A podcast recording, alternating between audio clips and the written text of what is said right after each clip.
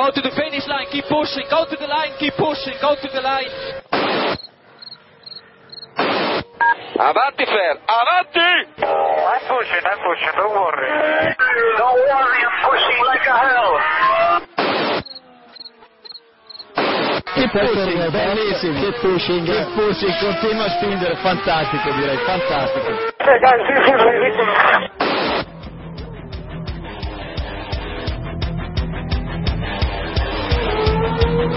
Comienza Keep Pushing, tu podcast de Fórmula 1.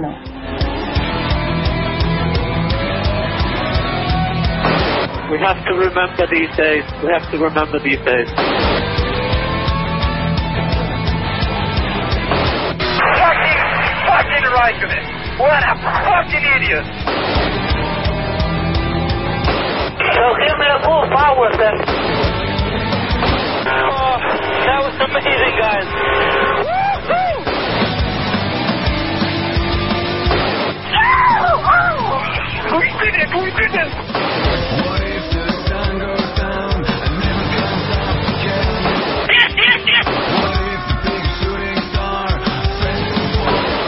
Much quicker than Jimmy.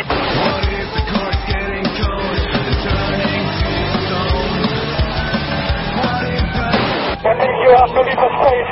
All the time you have to leave a space.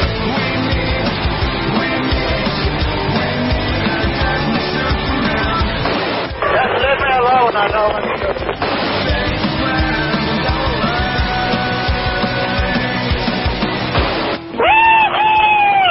Yabba-dabba-dee! Ring ding ding ding ding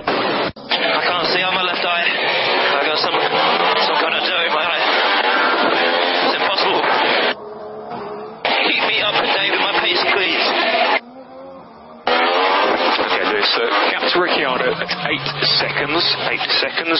We've got 10 laps to go. I don't care about Ricciardo. I want to know what gap is between me and Nico, please. Hola a todos y bienvenidos al episodio 125 de Keep Pushing Podcast, episodio de análisis del Gran Premio de Mónaco 2014 que hemos eh, visto este pasado fin de semana por las calles de, de Monte Carlo. Y bueno, pues eh, hoy vamos a comentar eh, eso, lo ocurrido eh, en las calles de este circuito de Monte Carlo y estamos un poco mermados hoy en cuanto a, a personal, pero bueno, vamos a intentar igualmente analizar lo, lo ocurrido en, en la carrera. Tenemos por aquí a Diego Otero. Buenas noches, Diego. Bianchis noches a todos, ¿qué tal? Bianches noches. Y también tenemos a Iván Illán. Buenas noches, Iván. Buenas noches. Y completando la terna, pues quien os habla, Jacobo Vidal. Eh, ya veis que ni David ni Héctor han podido estar con nosotros hoy. David por trabajo, Héctor suponemos que eh, por fiesta. Ya nos lo explicará. Eh, hombre, a ver, David, David ha hablado mucho del trabajo, pero todos sabemos que aún le dura la resaca del fin de semana. O sea, Sí, los que le sigáis en Twitter mm, sabréis de qué hablamos. Yo- Pero es que hayáis dejado de seguirle más todavía. poder, poder volver a seguirle, que ya se ha moderado, ya se ha moderado. Eh, bueno, Héctor supongo que se ha borrado para no hablar sobre su previsión meteorológica de, de la última vez, o no. Pero bueno, vamos a, intentar eh, analizar el Gran Premio y vamos a empezar ya. Primero quiero que me digáis qué os ha parecido el, el Gran Premio en general. Divertido, aburrido. Hay este fin de semana he leído de los dos extremos, incluso de, de gente que le ha gustado mucho a gente a la que le ha parecido un, coñazo infumable. Así que no sé cómo lo habéis visto vosotros. Eh, Diego, empieza tú. Yo lo he visto un gran premio de Mónaco normal, o sea, ni especialmente divertido ni especialmente aburrido. Es, es Mónaco, sabemos que si no pasa nada raro, la carrera va a ser una procesión.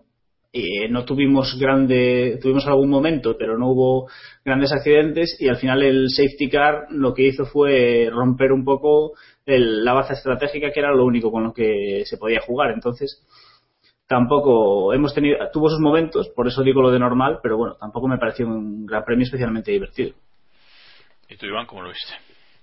A mí sí me gustó. Yo creo que nos hemos olvidado de cómo hemos visto Mónaco otros años, en los que apenas tras la salida no vimos nada más. Este año hemos tenido más incidentes, quizá no en, en la cabeza, aunque sí que hubo ahí unas escarceos ahí entre, entre los dos Mercedes, pero bueno, yo creo que sí que sí que ha sido un gran premio intenso, por lo menos, como demuestran los, los resultados.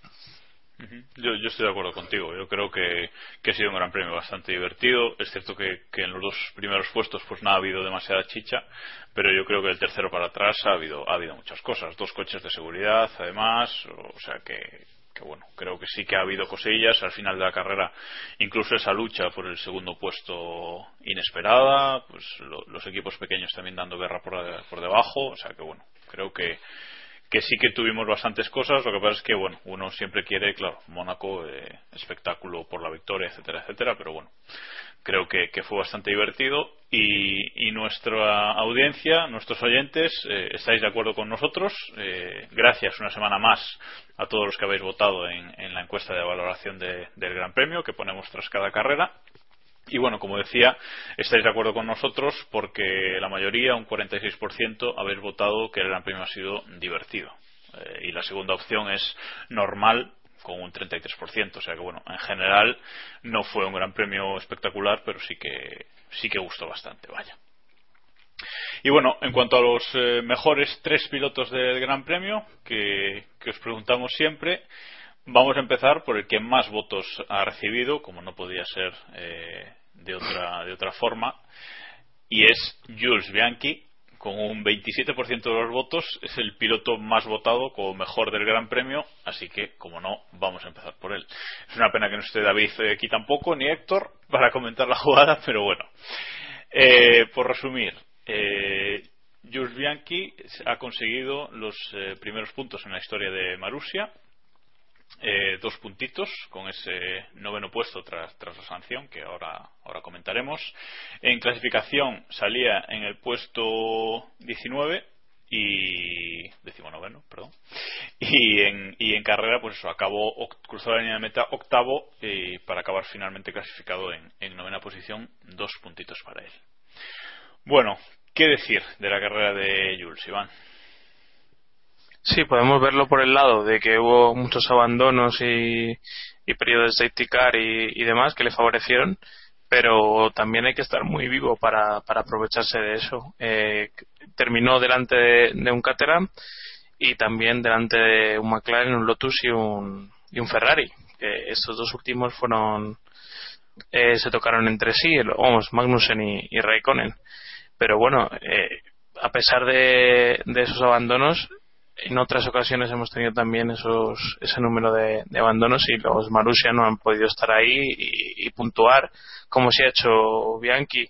Ya creo que durante todo el fin de semana arrastró buenas sensaciones y se confirmó el, el domingo. Eh, sobre todo destaca mucho el adelantamiento ese a, Kobayashi que, que yo creo que es lo que nos puso a todos en, eh, pendientes de él, ¿no? Para, para saber que, que cuál iba a ser, iba a ser su resultado, ¿no?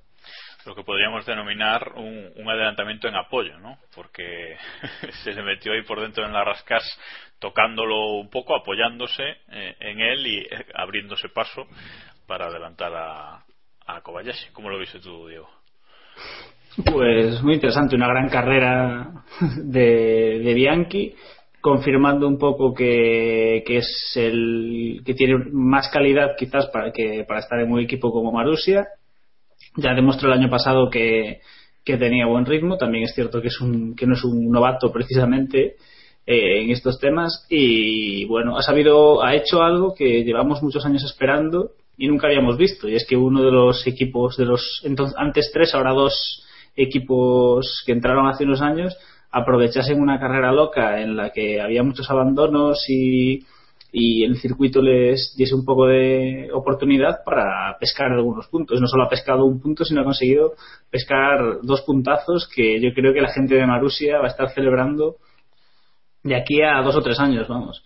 Y no sé, me llama la atención, no sé vosotros, pero creo que si de hace unos años nos hubiesen preguntado el último equipo por el que hubiésemos apostado que haría que conseguiría puntos sería seguramente Marusia o entonces Virgin. Bueno, que quizás si hace unos años nos preguntan diríamos HRT o, o España, ¿no? Pero sí que sí que Marusia desde luego pintaba peor que, que Caterham, ¿no? Que Caterham sí que ha aparecido, quizás no desde el principio, pero en su segunda etapa un equipo más pensado pues para para estar en el medio del pelotón ¿no? y puntuar regularmente y no y no lo han conseguido mientras que Marusia pues eh, sí sí lo ha hecho. Y luego también eh, destacar lo, que decían, que, que, hubo muchos abandonos, pero bueno, fueron ocho, tampoco fueron eh, excesivos abandonos eh, y, y, que, y, que, consiguió puntuar igualmente, ¿no? Y sobre todo el, el, mérito es ese, haber quedado por delante de un McLaren, un Lotus, eh, un Ferrari. También es cierto que si no hubiesen colisionado en la fase final eh, Kimi, Kimi Magnussen, seguramente Bianchi se habría quedado ahí a las puertas de, del podio, ¿no? Del, del podio, del, de los puntos, ¿no? O sea, ahí en, en el décimo primer puesto así. Pero bueno, lo cierto es que él asumió riesgos y además tuvo ritmo durante la carrera. No es que, digamos, eh, ha acabado noveno de rebote, ¿no? Sino que se veía durante la carrera que tenía ritmo. Incluso a, a Grosjean en la última parte le costó, le costó acercarse a él, ¿no? Sí, Grosjean sufrió horrores para pasarlos durante durante toda la carrera. Estuvo mucha muy, gran parte de la carrera por detrás de Ericsson y luego por detrás de Bianchi yo creo que prácticamente todo el todo el Gran Premio hasta hasta ese final. Bueno, también podemos destacar eh, el décimo primer puesto de Ericsson que parecía ahí el último el último mono y también hizo una gran carrera, solo doblado una vuelta igual que Bianchi y bueno tampoco también hay que destacar su, su labor, ¿no? Pero ese décimo primer puesto no le va a valer a Caterham para nada ahora ya, porque en la clasificación de mmm, por equipos Marussia es el, noveno equipo por delante de, de Sauber y, y ya, ¿no? Entonces, pues eh, le, va, le, va, a costar horrores a Caterham eh, superar ya. Y veremos a Sauber. Y vere, sí, eso después hablaremos de Sauber, pero sí, veremos veremos a Sauber. Eh, con esto, Bianchi eh, se coloca en la posición decimosexta de, del Mundial de Pilotos, que no está nada mal, por detrás de los dos de, de, Toro Rosso. Y bueno, ya lo han felicitado todos en el equipo, incluso en Ferrari varias eh, personalidades, entre ellas Fernando Alonso. ¿Creéis que esto le puede ayudar? Bueno, ayudar es evidente, pero que puede ser determinante para que el año que viene suba a un, a un equipo ya un poquito mejor, digo. Hombre, nunca estas cosas con estas cosas nunca se sabe. Desde luego, si si esta vez no le si esta vez no, consigue dar el salto, o si esto no le da la oportunidad, eh, lo va a tener complicado. De todos modos, recordemos que estamos en Mónaco y eres tan, y eres tan bueno como tu última carrera. Y si esto de resultado lo hubiese conseguido en Brasil, a lo mejor la gente se acordaría más, pero de aquí a que termine el campeonato, probablemente se, se diluya bastante el, el hype de Bianchi, a menos que siga que siga haciendo buenos resultados. No sé si a estar de acuerdo o tiene otro punto de vista. No, yo veo que Bianchi tiene un problema porque Ferrari no tiene una escalera así demasiado clara para evolucionar y está, está claro que no, le, no van a, a, cargarse a Raikkonen o, o bueno Alonso si, deja el equipo pero vamos por capricho de Ferrari no, no va a salir ninguno de esos dos pilotos al menos a corto plazo. Y no tiene ahí otro equipo en el que en el que apoyarse. Eh, parece que la alternativa que tiene es, es dejar ese ese puesto ahí de Ferrari o relacionado con la escudería italiana y eso es dar un salto al, al, vacío prácticamente porque puedes ser por Lotus o por un Force India y demás pero ya estás solo o sea ya no tienes ese apoyo que parece que ha sido clave para que su carrera evolucionara ¿no? en, estos últimos años. Bueno pues veremos qué veremos qué pasa con él. Eh, evidentemente los que habíamos apoyado a, a Bianchi hasta ahora pues nos ha dado una alegría y bueno, en comparación con su compañero, la leyenda Max Chilton, que hoy debería estar David aquí, eh, pues bueno, eh, diferente pensamiento, ¿no? Eh, le han preguntado a, Chilton tras la carrera y dice que bueno, que él prefiere no meterse en líos y acabar la carrera que, arriesgar y, en el caso de Bianchi, pues en esta carrera pues ha hecho todo lo contrario, ¿no? Y ha, y ha ganado. Bueno, pasamos ya al, al siguiente piloto que, que que más votos ha recibido de, de vuestros votos, de los oyentes, que es Nico Rosberg, con un 24% de, de, los votos. Habéis votado como el segundo mejor piloto de, de, este Gran Premio. y bueno, evidentemente merece esa posición, ¿no? Eh, pole el, el, sábado contra todo pronóstico, que bueno, contra todo pronóstico quizás no, pero bueno, pole tras la racha que llevaba Hamilton. Ahora comentaremos esa, esa polémica si queréis. Eh, y luego el domingo, victoria por delante de, de Hamilton. Y bueno, un poquito de, ambiente enrarecido en, en Mercedes. Empezamos, si queréis, por esa clasificación. ¿Cómo visteis el tema de esa segunda vuelta de Nico, eso salirse ahí? ¿Cómo lo veis? ¿Cuál es vuestra opinión, Diego? Uf, complicado. Eh, la primera impresión es que, el, es que es algo totalmente involuntario. Si uno empieza a ver la, la repetición de, del momento en el que Nico Rosberg se sale, sí que da la sensación de que está haciendo algo extraño. No parece que esté buscando la trazada, sino que parece que no tiene muy claro qué va a hacer de, si va a estamparse contra el muro, salirse o, trazar la curva.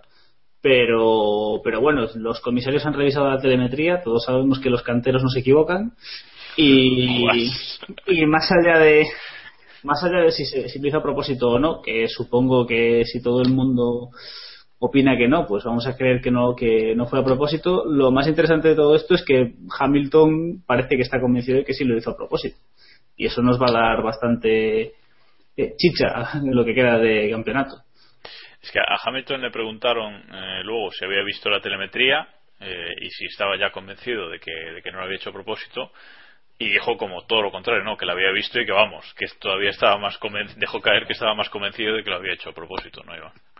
Sí, Hamilton ha sacado el modo ese de, de 2007 a, a relucir este fin de semana y parece que vamos a tener carreras calientes las próximas. Yo sobre lo del sábado, eh, mi mente quiere pensar que, que, ha visto la telemetría y que está todo justificado y que, y que evidentemente Rosberg eh, no, se, no se equivocó a propósito o no tomó esa decisión de quedarse en la escapatoria y, dar marcha atrás, etcétera, para, para ir en contra de, su compañero. Pero lo cierto es que le salió bien en la jugada, aposta o, o sin aposta y, se hizo con la pole, que era algo de lo que hablábamos la semana pasada, que era el momento más importante del fin de semana para los Mercedes y conseguir una segunda victoria y darle un golpe moral a, su amigo, iba a decir, pero bueno, ya dijo Hamilton que no son amigos este fin de semana, así que veremos a ver cómo se traduce esto en las siguientes carreras. Yo personalmente opino un poco como vosotros, ¿no? Quiero creer que, que vista la telemetría, los comisarios, pues eh, evidentemente no se equivocan, pero es que vista una y otra vez la repetición, yo es que tengo muchísimas dudas. No, no busca la trazada en ningún momento, frena súper tarde, bloquea en un sitio que en esa curva no se bloquea ahí tan tarde, si se bloquea, se bloquea eh, mucho antes, 10 metros antes casi, y luego se, cuando está parando se va eh, se va hasta el final de la, de la, de la escapatoria casi, ¿no? Pues cuando podría haber parado un poco antes. Y luego sale de marcha atrás, bueno, no sé, a mí me, a mí me deja muchas dudas el tema. La decisión de los comisarios es la que es y, y es la que hay que, que, que, acatar, pero bueno, que yo tengo sí, muchas dudas. ¿eh? En Amus decían hoy que, que ambos habían frenado 8 metros después en, en la primera curva y que en comparación a eso eh, Rosberg había mm, o sea, frenado 10 metros más tarde en Mirabó sí. que sí que son varios varios metros y creo que iba como unos 7-8 kilómetros por hora más en ese en ese paso de, de la trampa de velocidad en ese punto si eso era justo como para que no entrar o, podía haber clavado los neumáticos un poco más y haber seguido con la trazada, pues ya creo que está muy justo para opinarlo desde, desde aquí, ¿no?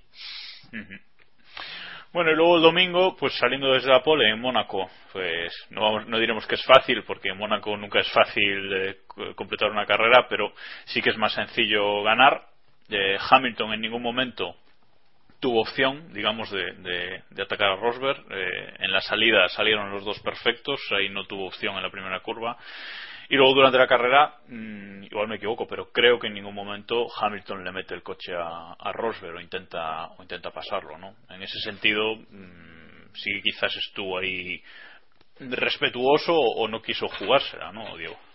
Yo creo que el mérito de Hamilton, de Hamilton, perdón, el mérito de Rosberg en este Gran Premio es más allá de la pole, que, es un, en la mitad del, de la victoria, fue que no cometió ningún, durante la carrera no cometió ningún error. Hizo una carrera perfecta.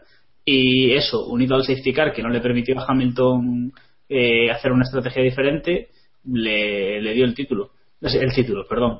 El, la, la victoria.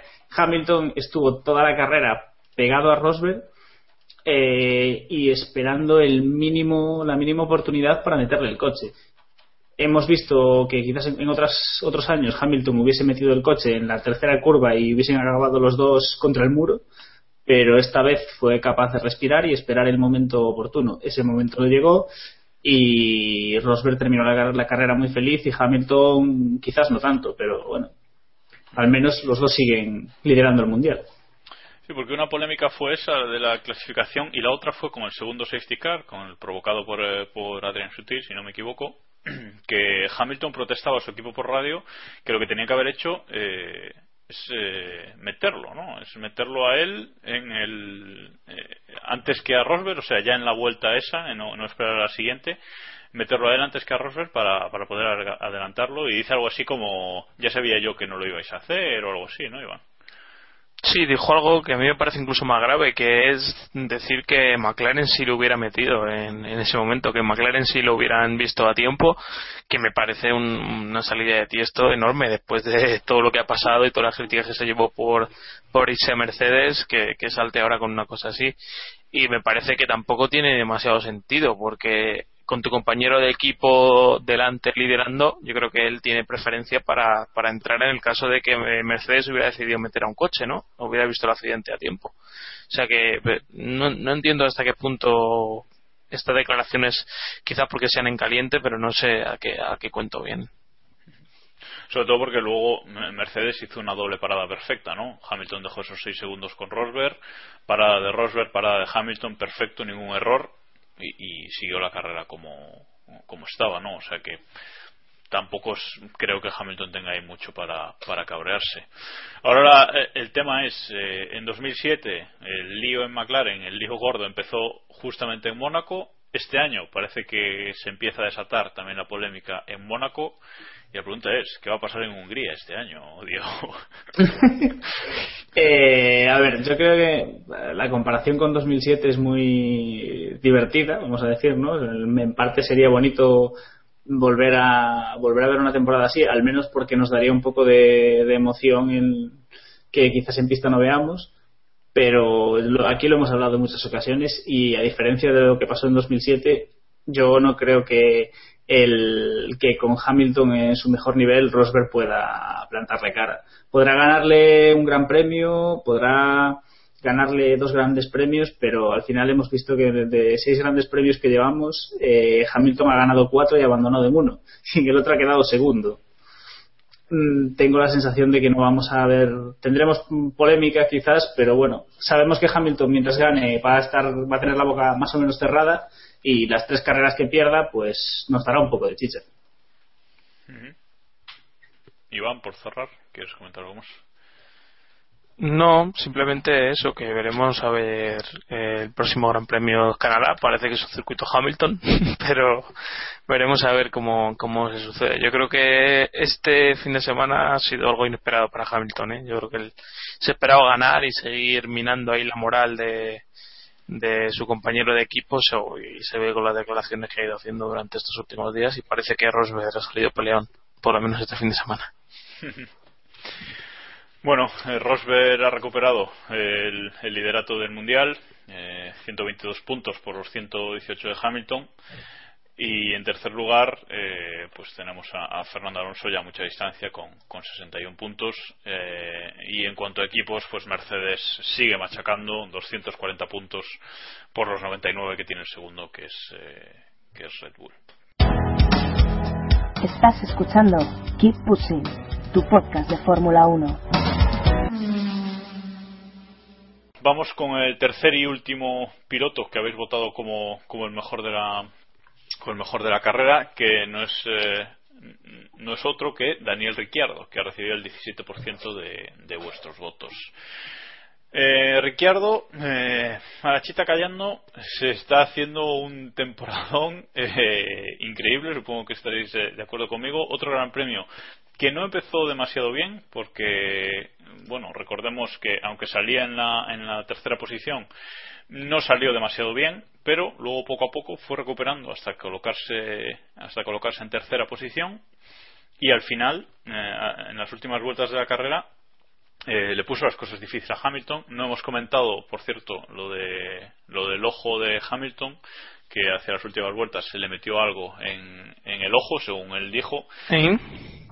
Y evidentemente eh, bajó muchísimo el bajó muchísimo el, ritmo, con circo un ojo en Mónaco, pues eh, bastante complicado y se acercó Ricciardo eh, pues entraron pegaditos en, en, meta ¿no? cuatro décimas entre los dos coches evidentemente una cosa era llegar y otra que, el, que Ricciardo adelantara a Hamilton pero bueno hubo ahí una pequeña lucha al final que no sé si, si esperabais Iván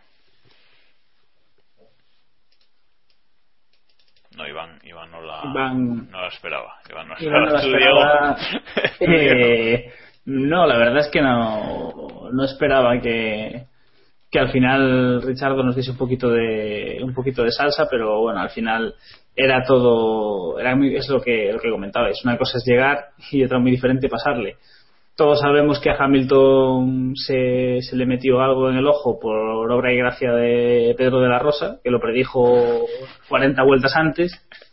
Y, y bueno, más allá de eso, por suerte para Hamilton, la maldición llegó demasiado tarde y no pudo, y Richardo no pudo pasarle, pero más una anécdota que otra cosa. Bueno, pues eh, eso fue, y entró, entró, entró en meta bastante distancia de, de Fernando Alonso, ¿no? O sea, unos 22 segundos, Fernando Alonso en cuarta posición. Y como decía, la chita callando eh, se ha colocado cuarto en el mundial con 54 puntos. Hablo de, hablo de Ricardo.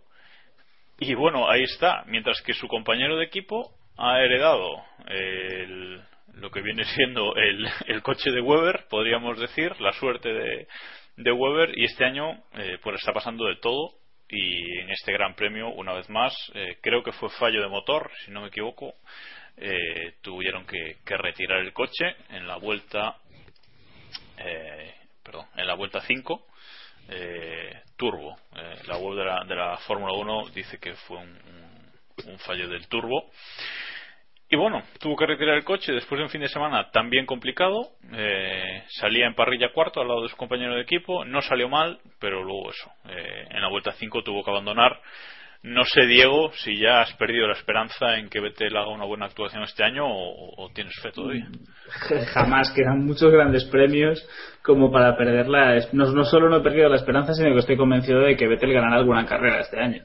Y me decepcionaría mucho si no lo hiciese porque el Red Bull está demostrando ser un buen coche más allá de los problemas de fiabilidad que este año parece que le han tocado más a, a Vettel que a Weber que a Weber. Que a, sí, a, Weber, a Weber de luego, ¿no? A Weber, Weber se ha librado, pero. Bueno, pero bueno está bien. Bueno.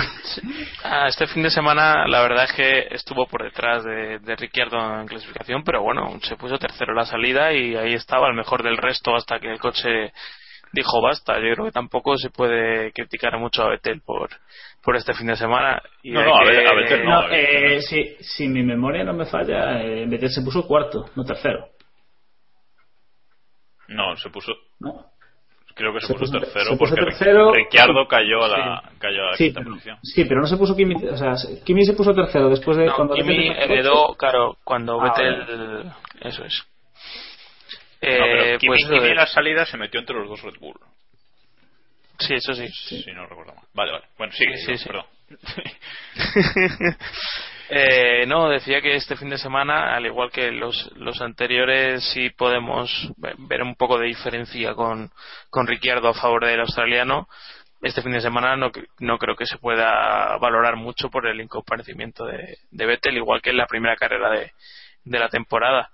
Lo que sí que es cierto es que eh, su compañero está demostrando que, es el mejor de, del resto y que lo y que lo va a seguir va a seguir siendo el sospechoso habitual en el podio de la, las carreras que nos vienen. Parece que es cuestión de tiempo que, pase Alonso en el mundial a pesar del trabajazo que está haciendo el español y en definitiva, pues creo que nos, nos ha sorprendido a todos, ¿no? No sé si alguno esperabais que, que Ricardo estuviera ahí, incluso viéndole las primeras carreras. Parecía que, que Vettel le iba a pasar por encima en cuanto llegáramos a circuitos más, más habituales, pero vamos, yo creo que está aguantando muy bien. No, porque mismamente este fin de semana, eh, aunque Vettel pues en clasificación estaba un poquito por detrás y tal, eh, lo cierto es que le habría dado guerra, ¿no? Pero eh, quizás lo sorprendente es que esté al nivel de Vettel, ¿no? Que, haya llegado y ya en el primer año en el equipo pues ya pueda dar ese, ese nivel ¿no? ¿no? sé todavía si podemos comparar eh, quién es mejor de los dos ¿no? esta temporada pues por esos problemas de Vettel etcétera pero es cierto que a mí lo que me sorprende es que esté al nivel de Vettel por lo menos al nivel de Vettel no sé si por encima o un poquito por debajo pero eh, para, mí es la, la, sorpresa, ¿no? Y bueno, ya lo hoy, a día de hoy está por encima, o sea, eso. Sí, sí, no, a día de hoy, claro. obvio. sí, sí. Eh, está claro.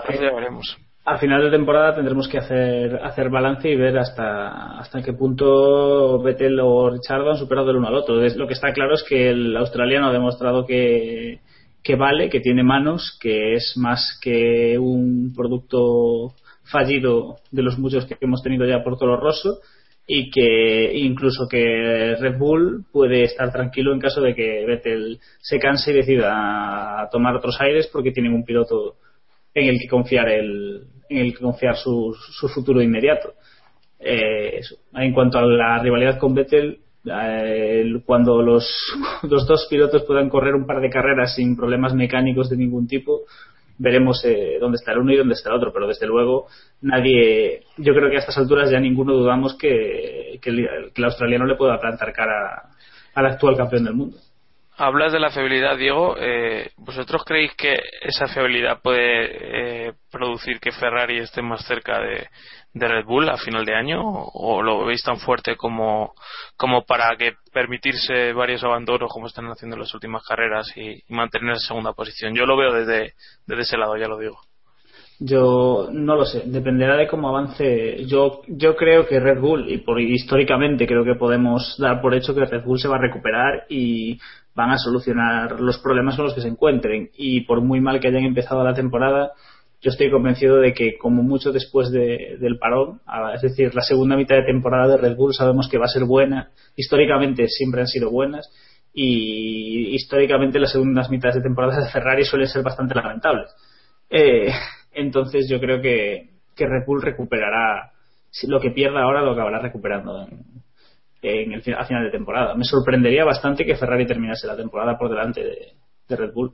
Yo, estoy de acuerdo en eso, ¿eh? porque si, si en algún momento Ferrari podía haber eh, aprovechado la, la, poca fiabilidad de Red Bull, tenía que haber sido en este inicio de temporada, ¿no? Y, de momento, pues eh, Red Bull está por encima de ellos, está 21 puntos por encima de Ferrari. Eh, ya no lo han aprovechado. Se suponía que el, motor Renault, bueno, y lo hemos visto sobre todo este fin de semana, era menos fiable que, el Ferrari. No lo han aprovechado y el orden de, equipos en cuanto a rendimiento está claro que es Mercedes, Red Bull, Ferrari. Y como dice Diego, Red Bull va a ir para arriba. O sea que dudo que Ferrari, eh, con las evoluciones que hemos visto en las últimas temporadas, pueda, pueda hacerle frente. Así que creo que lo vemos los tres eh, bastante, bastante parecido. Y hablando de Ferrari, nos vamos a, meter con ellos ahora, porque un fin de semana en el que ha sido un fin de semana en el que Fernando Alonso ha vuelto a hacer, digamos, lo que tenía que hacer, acabar por, por detrás de los Mercedes y los Red Bull, suerte del abandono de, de Vettel eh, y pudo acabar cuarto. En parrilla salía quinto, o sorpresa, por delante de, su compañero de equipo, al que le quitó creo que ocho décimas o algo más en, en clasificación en la Q3 y bueno, una carrera pues tranquila para él porque ni, ni tenía a Ricardo cerca por delante ni a, ni a nadie cerca por detrás, a Hulkemer en este caso. Eh, o sea que una carrera un poco en tierra de nadie, el último piloto en, en no ser doblado y en cuanto a su compañero Kimi, eh, creo que estaba haciendo un carrerón. Eh, como decíamos, en la salida se metió entre los dos Red Bull, pasó a, Alonso incluso y se metió entre los dos Red Bull. Una muy buena salida, estaba haciendo una buena carrera, buena estrategia, pero durante el segundo safety car la leyenda Max Chilton, apoyada por Sánchez de Castro, le tocó, tuvo que hacer otra parada y carrera para Kimi completamente destrozada que no pudo ni acabar en los puntos. Eh, duodécimo y, bueno, poco que, poco que rascar, ¿no, Diego? Pues sí, una, una lástima porque parecía que esta, a pesar de la lamentable clasificación, parecía que, que, esta carrera por fin íbamos, veíamos aquí haciendo un buen resultado, estaba luchando por el podium y estaba rodando a buen ritmo y eso, al final un, un toque con Chilton lo, lo echó para atrás, luego tuvo ese maravilloso encontronazo en que todos que todos vimos en el que casi se queda encallado contra un muro pero un poco absurdo, ¿no? Ese, ese accidente con Mango. Ese, ese, ese, fue un movimiento casi tan absurdo, o sea, casi tan inquietante como el de Rosberg en clasificación, solo que este en la carrera tenía un menos sentido. eh, pero a mí me ha, a me ha devuelto un poco la esperanza en, Kimi, ver que, en un circuito como Mónaco por lo menos fue capaz de dar guerra, o al, menos al principio de, de la carrera le vimos con ganas y le vimos hacer una buena actuación. Esperemos que sea un punto y aparte en su temporada y a partir de ahora le veamos rindiendo al menos en carrera, ya no pidamos en clasificación porque bueno, parece que eso es una batalla perdida, pero si por lo menos en carrera consigue buenos resultados, pues creo que sería una buena noticia para para Ferrari los primeros y para el espectáculo en general sería, creo que es bueno que Kimi esté en su mejor nivel. Esperemos que sea así y que no se haya sido un espejismo por la peculiaridad de un circuito como Mónaco. ¿No, ¿No pensáis que Kimi a cada carrera que pasa este año está dando un pasito más, Iván? Sí, es que era difícil, ¿no? Que, que no diera pasos adelante, visto lo que había hecho en la primera parte de la temporada. Eh, le va a faltar, siempre parece que le falta en, en, clasificación. Hablamos de que Alonso tampoco es un piloto que, que tenga esa capacidad una vuelta tan brutal como Hamilton o Vettel pero sí que parece que Kimi está incluso un pasito por detrás. Alonso el domingo hizo una carrera de nueve, como siempre, o sea, una carrera logrando el máximo prácticamente de lo que podía lograr. Y Raikkonen iba por el camino, pero, pero tuvo ese problema con, con Chilton. Y luego tuvo el, la desconexión mental con, con Magnussen que, maquilla mucho el, la buena actuación que estaba teniendo a pesar de todo. Eh, sí es cierto que está mejorando en cada carrera, pero sigue lejísimos de, de, del resto en, en, cuanto a prestaciones globales y habrá que ver en, en las siguientes cómo, cómo evoluciona. Pero vamos, eh, fin de semana es, deja buenas sensaciones para, para Raikkonen, aunque Ferrari sigue como siempre. Pues de uno que ha dejado buenas sensaciones, eh, cada carrera deja mejores sensaciones, a uno que cada carrera las deja peores, eh, digamos. No sé si, si lo veréis igual. El último clasificado en el Mundial de Pilotos, eh, un piloto que ni siquiera salió a pista este, este fin el, domingo para la carrera, y es que hablamos de Pastor Maldonado. Eh, Diego, tú decías que la nueva estrategia de Lotus es directamente no sacar a, al número 13 a, la pista ya directamente. Me, parece que creo que Lotus al fin, tanto Lotus como Pastor han encontrado la, la mejor estrategia posible para, para, el piloto venezolano en lo que queda de temporada. Es, me parece brillante el dejar a Maldonado directamente en la calle de boxes. Por lo menos se han ahorrado un dineral en fibra de, en fibra de carbono. Es, de vidrio también, que seguro que algo rompía. Sí, desde luego. Las pegatinas de PDVSA ya las tienen, así que pues, ahora lo suyo es ahorrar, no gastarse todos los millones de PDVSA en arreglar el coche que rompa Maldonado.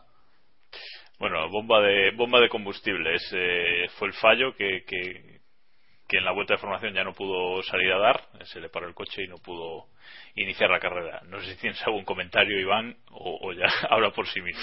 El comentario es que soy muy malo, porque el pobre no ha hecho este fin de semana nada así destacable para mal y bueno, joder, debe ser un poco frustrante, la verdad igual que para el equipo es frustrante que, que no dure muchas vueltas él en pista, pues para él debe ser frustrante no, no completar la carrera ni siquiera comenzarla, porque creo que es la segunda o tercera vez esta temporada que, que le pasa eso. Yo no sé si Lotus realmente se está centrando solo en Grosjean, que volvió a, a, a puntuar este fin de semana.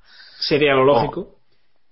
Sí, pero no sé, se resulta extraño, ¿no? Que siempre le caigan los los eh, o sea, los problemas al mismo. No estamos hablando ya de, de, rendimiento ni de esos errores como en otros casos de Repul, sino que son errores de bulto de que el coche no puede salir a pista. Yo creo que, que Lotus nos ha privado este fin de semana, este domingo, de, de mayor espectáculo en la carrera. Pero bueno, es lo que, es lo que hay. Y bueno, por, por acabar, eh, un comentario rápido sobre los Sauber que ya si no era suficiente con la temporadita que estaban teniendo en, en Mónaco, doble abandono por accidente, además ellos solos, si, si no me equivoco, tanto Adrián Sutil, el asistente de Adrián Sutil que provocó el segundo safety car, como el de Esteban Gutiérrez, con ese pinchazo y trompo en, en la Rascas, eh, que no provocó sorprendentemente el tercer coche de seguridad. Eh, cero puntos de nuevo, están en el,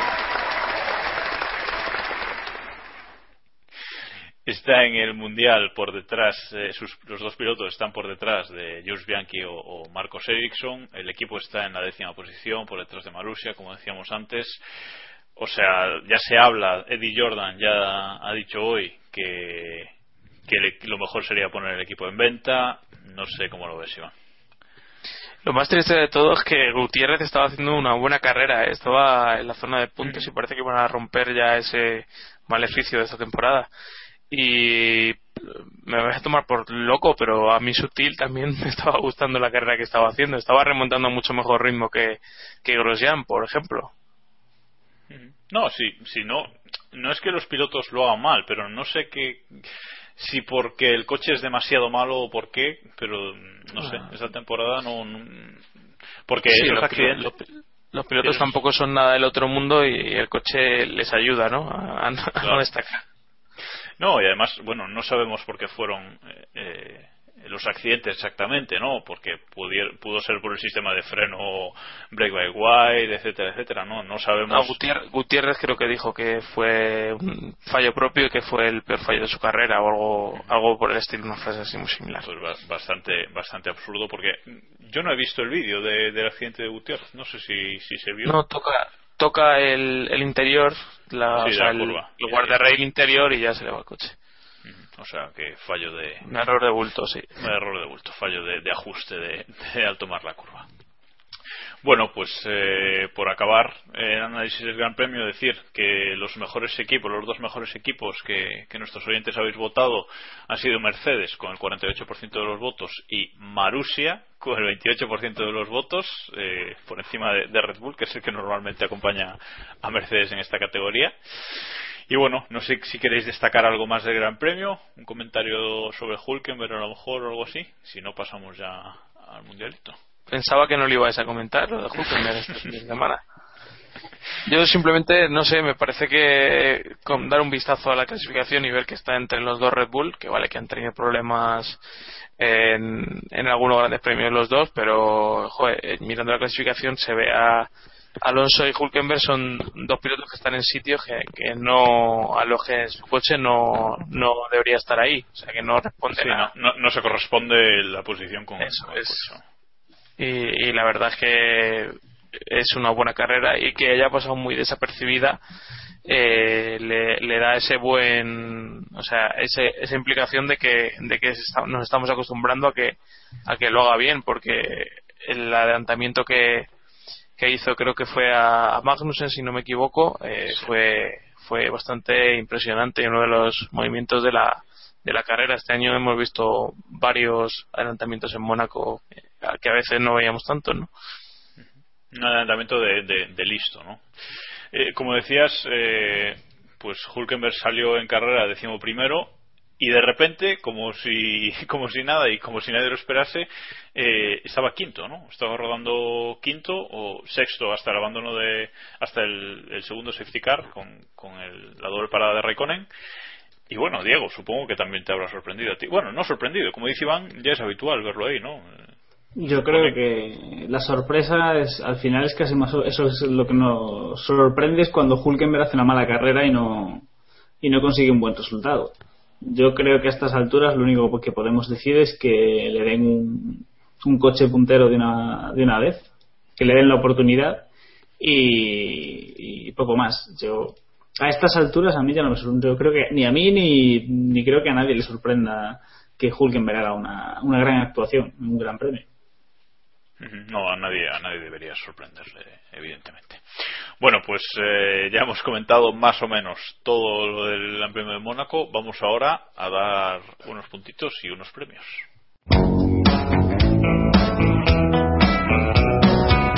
El Mundialito.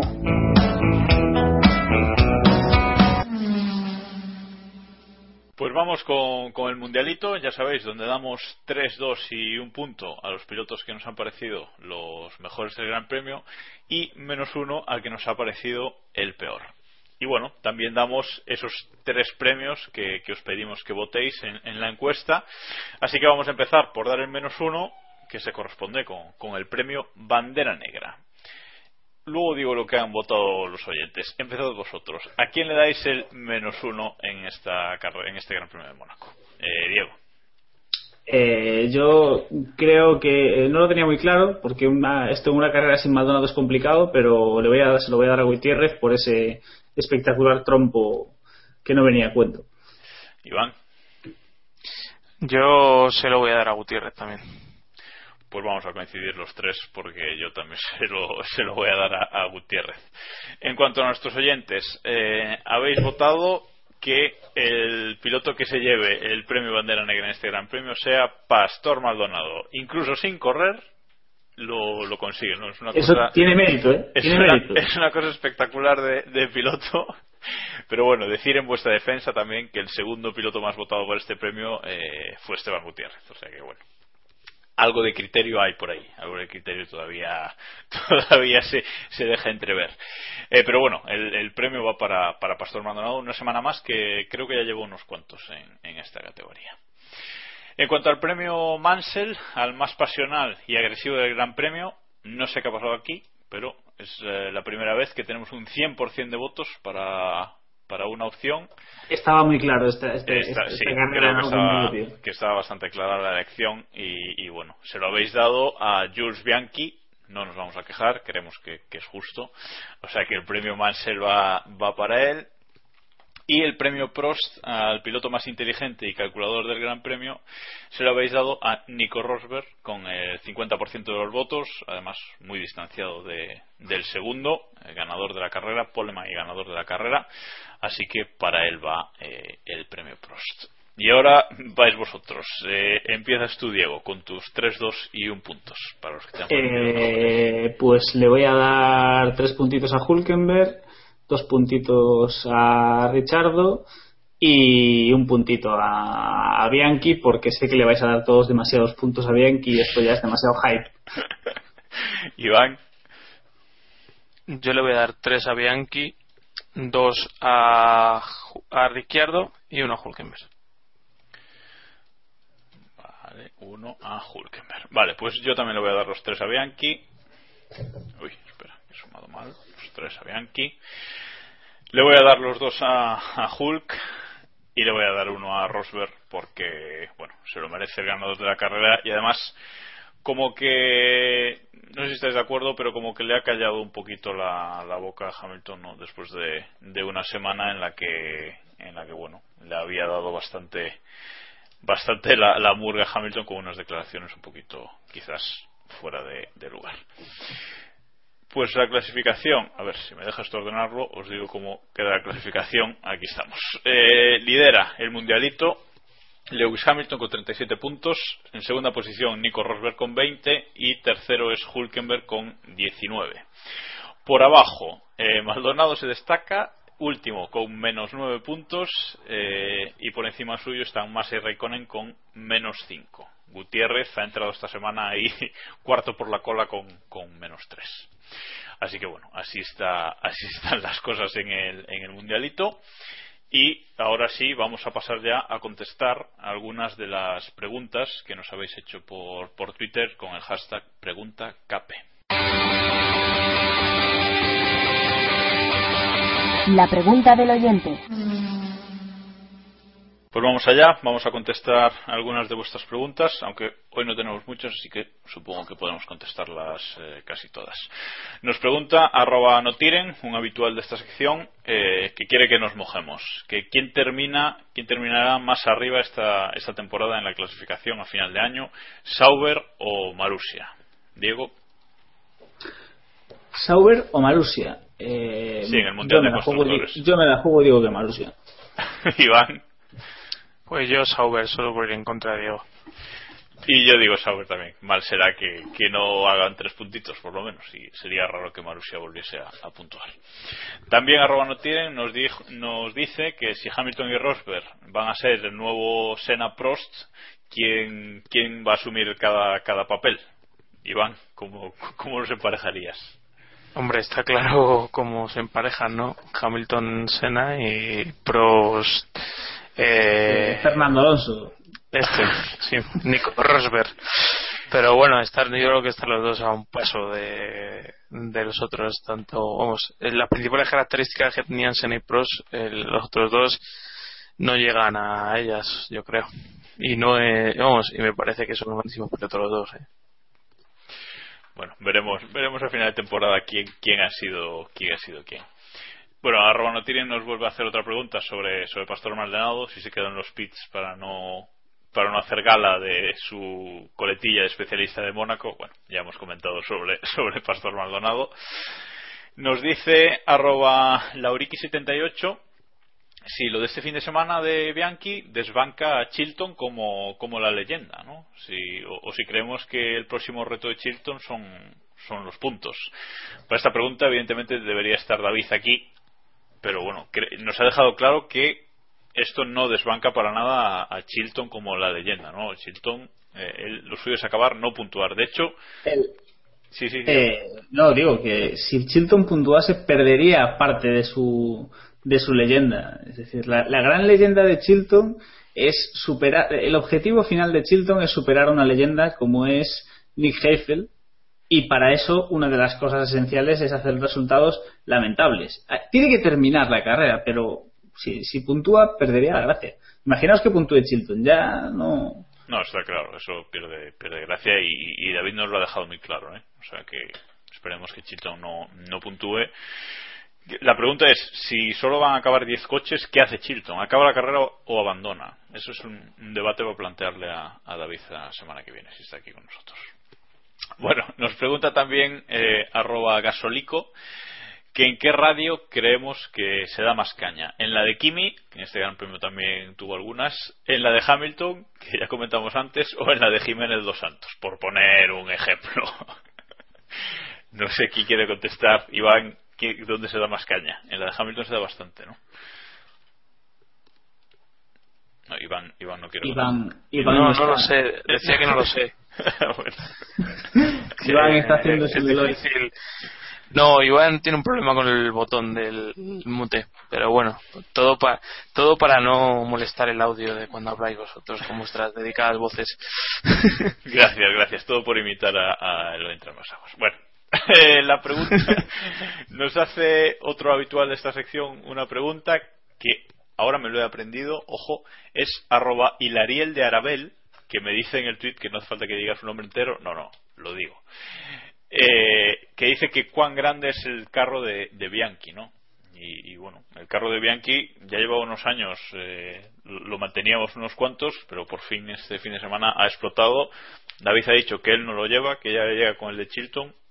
No sé, no sé quién lo lleva, pero pero es bastante grande, ¿no, Diego? ¿Tú también te subes? Eh, o- yo no, yo no me subo. Ah, Yo me siento muy. me- he disfrutado con los puntos de Bianchi, pero yo no me subí en su día y no me voy a subir al carro de Bianchi porque me parece que es un carro muy grande y que no se corresponde con la realidad, a pesar del buen resultado que, que nos dio en este Gran Premio. Nos pregunta arroba jmunocf1 eh, que si pensamos que este dominio de Mercedes, que ha, empezado ahora en este 2014 con el cambio de normativa, durará al menos cuatro años como duró el de Red Bull. Bueno, cuatro años o, supongo que aquí la pregunta más bien es si durará mientras no vuelva a haber un cambio grande de, de normativa, ¿no, Iván? Sí, está claro que este año está y el año que viene mucho tienen que cambiar las cosas para que no partan como favoritos. Ya la bola de cristal yo de momento no la tengo, a lo mejor me la pido para Reyes, pero de momento el año que viene yo creo que partirán como favoritos. Más de ahí ya es mucho mucho decir y si y vamos y creo que hay equipos como como Red Bull que que están preparados para volver a, a estar arriba y Ferrari el año que viene con James Allison pues veremos a ver cómo sale la, la jugada o sea este este nuevo marco de normas ha beneficiado en principio a, a Mercedes pero puede dar margen para que otros le recorten. Lo que está claro es que Mercedes ya parte en una posición de ventaja, pero eso no, no es garantía de nada, eh, evidentemente. Bueno, eh, la última pregunta es de arroba balangar, que nos dice que, que sabe que hay mucho kobayashista, eh, pero que como vimos el adelantamiento de Bianchi a Kobayashi en la salida del túnel que, le obligó a saltarse la, la chicane y luego finalmente ceder la posición, bueno, ceder eh, un poco a, a empujones eh, y que Kamui pues evidentemente se, ha quejado ¿no? o, ha llorado un poco por, por ese adelantamiento. Esto es algo que no hemos comentado, eh, lo comentamos antes, ese adelantamiento en, en la Rascas, pero no comentamos de dónde viene ese adelantamiento, que es lo que nos dice ahora eh, Balangar, que viene de la salida del túnel ya un poco eh, Bianchi obligando a, a Kobayashi a, no hacer la chicane. No sé cómo lo viste tú, Diego. Pues yo, lo vi poco, el adelantamiento. Pero bueno, sabemos que es, una, es un punto bastante crítico del circuito en el que, en el que los pilotos siempre intentan jugar a, a apretar a su rival y bueno, como siempre tendremos que confiar en tendremos que confiar en que los comisarios no se, no se equivoquen porque sabemos que los comisarios nunca se equivocan en estas situaciones. De todo, Sí, hay un poco de hay un poco de barra libre no en, en, en esa curva. O sea a veces Sí. sancionan otras veces no. Otras veces se han chocado ahí no han sancionado no sancionado a nadie. Otras veces con un cambio de dirección lo sancionan. En fin es un poco aleatorio y- no Y, y además, eh, luego el equipo avisó a Kobayashi de que no se volviera a saltar la chicane porque lo iban a sancionar, ¿no? O sea que ya se debía haber saltado eh, alguna vez más antes, eh, antes de esa. Pero bueno, decir que eh, Kobayashi devuelve, o sea, eh, Bianchi devuelve la posición, digamos, no, no se pone delante de Kobayashi y lo adelanta después, ¿no? O sea que bueno, sí viene de ahí el adelantamiento, pero Bianchi no tiene, no tiene la culpa de que luego en las rascas no cierre bien Kobayashi el, el hueco.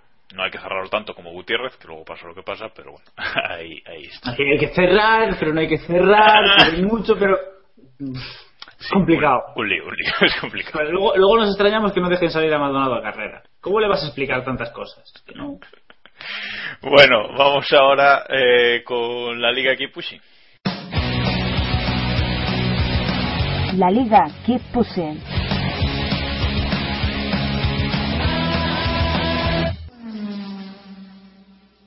Pues vamos a comentar ahora la Liga Keep Pushing, esa liga de, de, Ca- de Castrol Deporte, ese podio del motor que organiza Castrol y que, bueno, nosotros tenemos ahí nuestra liga para, para nuestros oyentes. Todavía podéis apuntaros todo, todo el que quiera.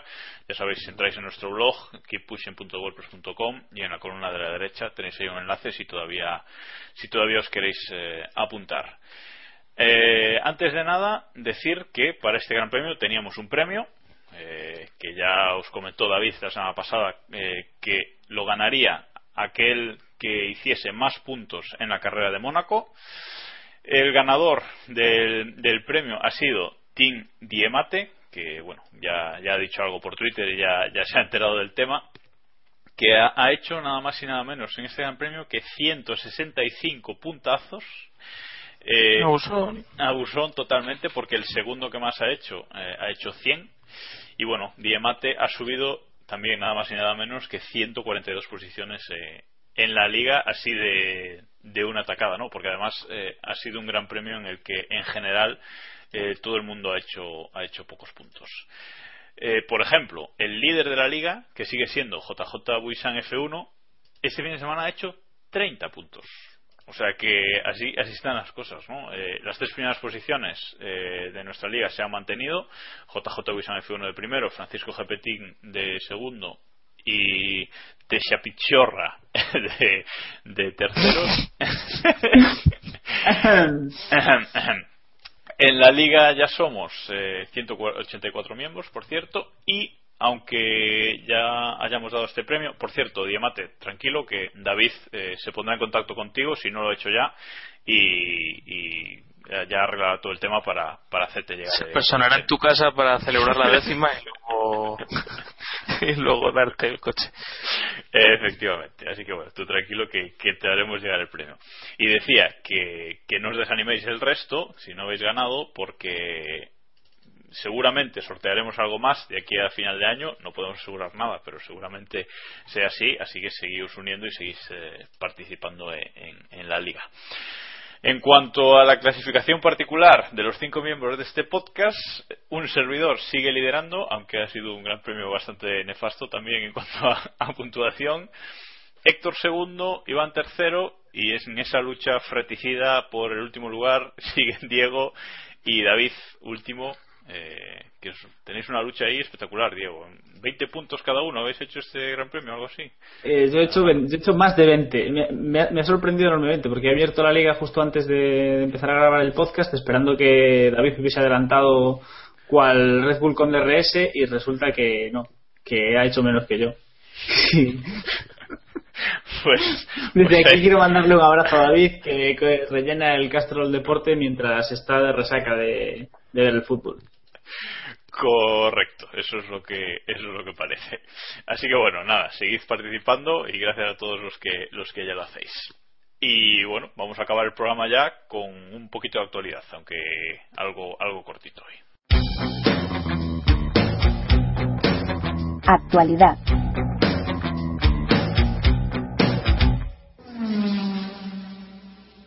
Pues la primera noticia que vamos a comentar es que Marco Mattiacci, el, eh, nuevo jefe de, Ferrari, ha negado que Ferrari haya hecho ninguna oferta por, por Adrian Newey para unirse al equipo.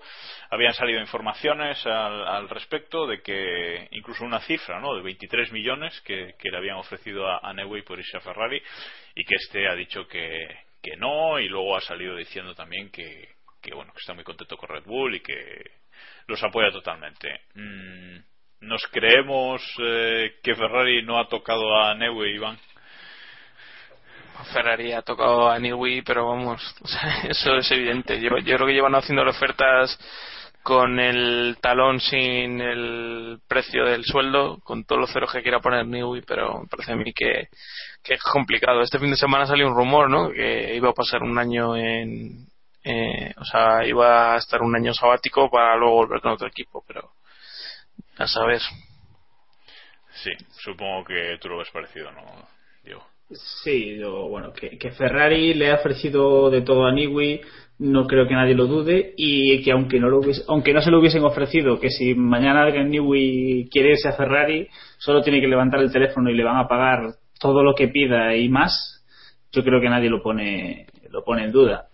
Eh, en cuanto a los rumores de, de más de salidas y años sabáticos de Adrian Newey, a mí creo que ya lo hemos comentado muchas veces. Me cuesta ver a Adrian Newey en otro equipo porque creo que dudo mucho que otro equipo le dé la libertad de hacer realmente exactamente lo que le dé la gana en todos los aspectos que tiene en Red Bull. Entonces, yo creo que el día que deje Red Bull será para dedicarse directamente a otra, a otra cosa. A hacer barquitos, eh, seguramente. Eh, la segunda noticia, eh, quedándonos en Ferrari, es que Fernando Alonso dará la salida de las 24 horas de Le Mans. Eh, bueno, es una, la primera vez que un piloto en activo eh, da esta salida, creo. Y bueno, no sé si pensáis que la noticia tiene más alcance del, puramente lo que es dar la salida, porque también eh, Montechemolo la dio el año pasado, si no me equivoco, o hace dos, ya no recuerdo. Y bueno, Ferrari sigue ahí rozando con la resistencia, ¿no, Iván?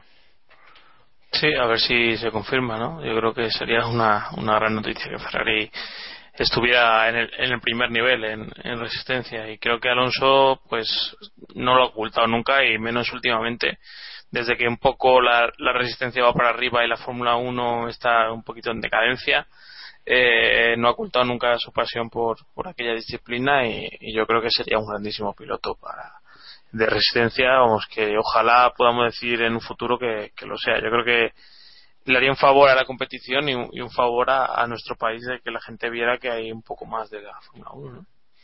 ¿Le, ha, ¿Le habrá dado envidia a Weber, Diego? Eh, hombre, envidia. Ah, si Weber le ha dado envidia a Fernando, pues Claro. puede ser. Al final, al final es un soso, porque si puede estar allí dando la salida, bien podía estar allí corriendo. Hay que ser tío Ya soso. ya- basta- ya de ir- basta- ya basta allí solo va para dar la salida. Anda.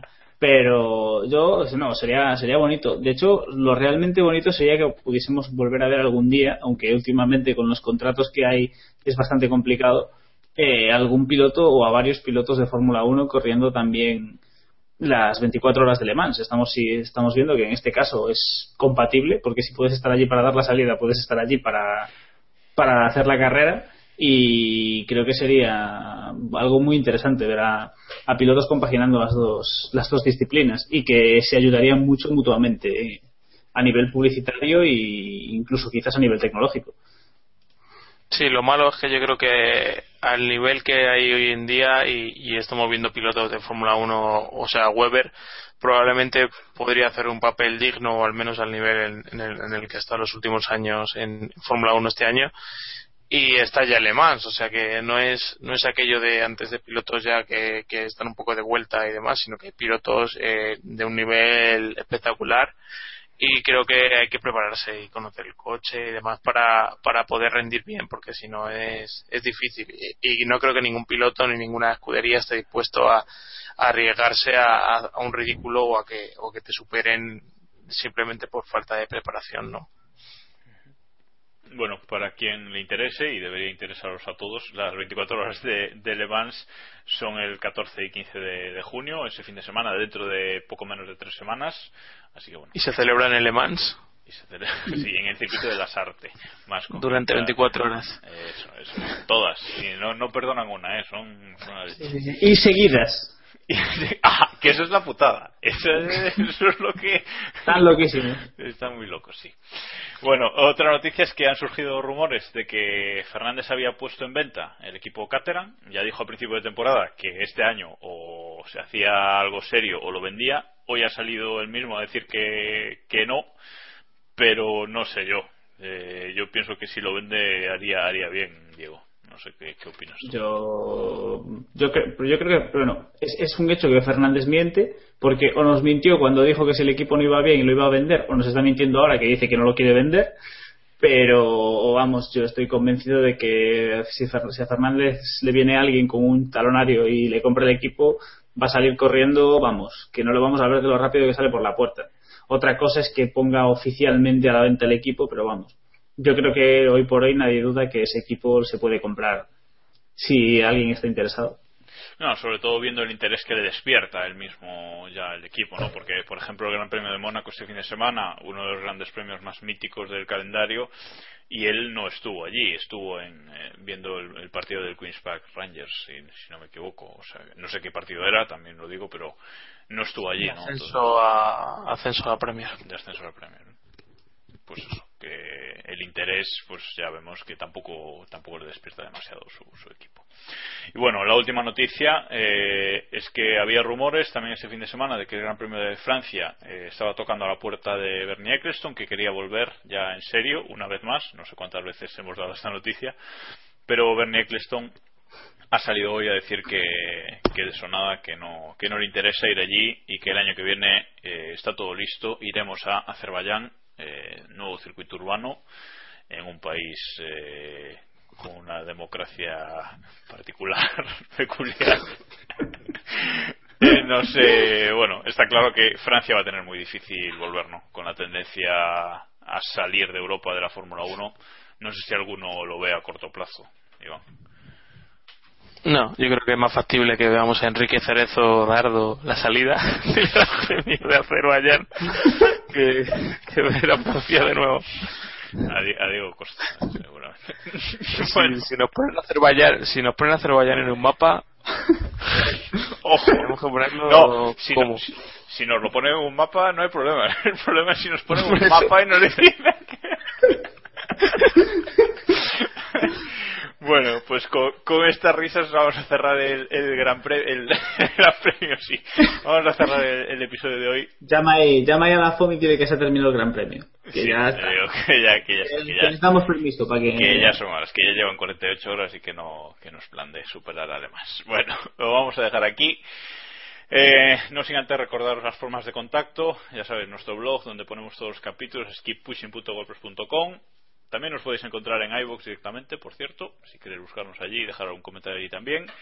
Si queréis enviarnos un email para comentarnos cualquier cosa, podéis hacerlo a keeppushingf1.gmail.com y estamos en las redes sociales, Google Plus, Facebook y Twitter. En estas dos últimas somos KP Podcast y ahí podéis hacernos preguntas o todo lo que lo que queráis. Normalmente contestamos antes por, por Twitter, ya, ya lo sabéis. Bueno, Diego Iván, gracias por estar aquí ante la ausencia de los otros dos impresentables. Gracias a ti. Enhorabuena por el programa, Jacob. Soy, soy un gran fan de, de tu programa, Jacobo. Lo escucho, toda, lo escucho todos los meses. Vale, vale, hay un comentarista ahí que se llama Diego que está bien, ¿no? Está. Bueno, Sí, sí, eh. Fenómeno, fenómeno. y- Tiene muy buen Me criterio gusta- para los Me pilotos. gusta mucho Samu y sus chistes. Bueno, de- desde aquí, de- desde aquí vamos a hacer un llamamiento. Samu, tío, ven algún día, aunque sea a decirnos hola. Si no lo oye. bueno, Se va a ir a esto, segunda esto es una vez. prueba, esto es una prueba, Samu. Si nos estás oyendo, Cuando se vaya segunda vez, Twitter. vuelve. Si, si no, no solo eso, Samu, si vuelves, si, si escuchas esto y vuelves, nos comprometemos a escuchar tu podcast del Hércules o de lo que sea que sea Qué malos, qué malos. Le estáis dando publicidad, si lo estáis haciendo al revés. Bueno, hasta aquí. Gracias a todos por, por escucharnos una semana más. Y volvemos la semana que viene con la previa del Gran Premio de Canadá. Y hoy nos despedimos con el Jazz Drive de Alistair Griffin. Y ya sabéis, keep pushing al máximo.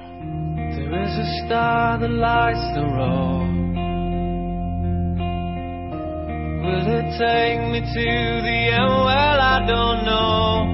For one last time, I'll take this ride and just drive. I wanna be the only one to make it to the light.